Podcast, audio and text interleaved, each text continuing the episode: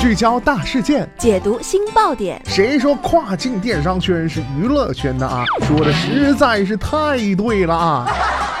每天跨境电商圈都会有一些新鲜事儿在发生，带大家一起看大山，聊平台，那些重磅的、争议的、有料的跨境风云，都是你居家旅行的必备良品。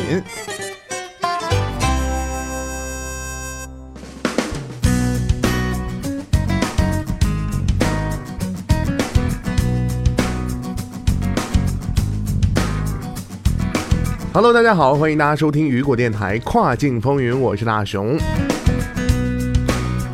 亚马逊 FBA 于十一月十二号公开发布了一份针对卖家的假日销售指南，下面的时间我们一起来了解一下啊。消费者们已经卯足了劲儿，在等待年终旺季的到来，请卖家们认真阅读我们的二零一八假日指南，为即将到来的快递高峰期做足准备，并确保您的库存在十二月五号前送达亚马逊物流中心。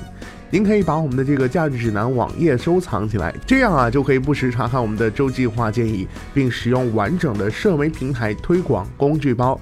为了帮助您迎接心满意足的季节性销售，这份指南为您指出了需要注意的一切事项。那么今天的跨境风云，马上带大家一起来了解一下。这份假日指南中啊，提醒了卖家注意，亚马逊在八月份推出了一项促销活动。亚马逊将向参与 FBA 的卖家提供补贴，为他们在二零一八年的八月二十一号到十一月三十号期间新上传到亚马逊的 Async 提供长达六个月的长期储存费用补贴。不过，卖家必须于二零一八年十二月五号前完成入仓，才有资格参与到这项促销活动。那么，该指南啊还指出了下面几个关键假日购物日期：十一月二十二号到二十六号。黑五以及十二月十七号到二十二号的圣诞节购物高峰期，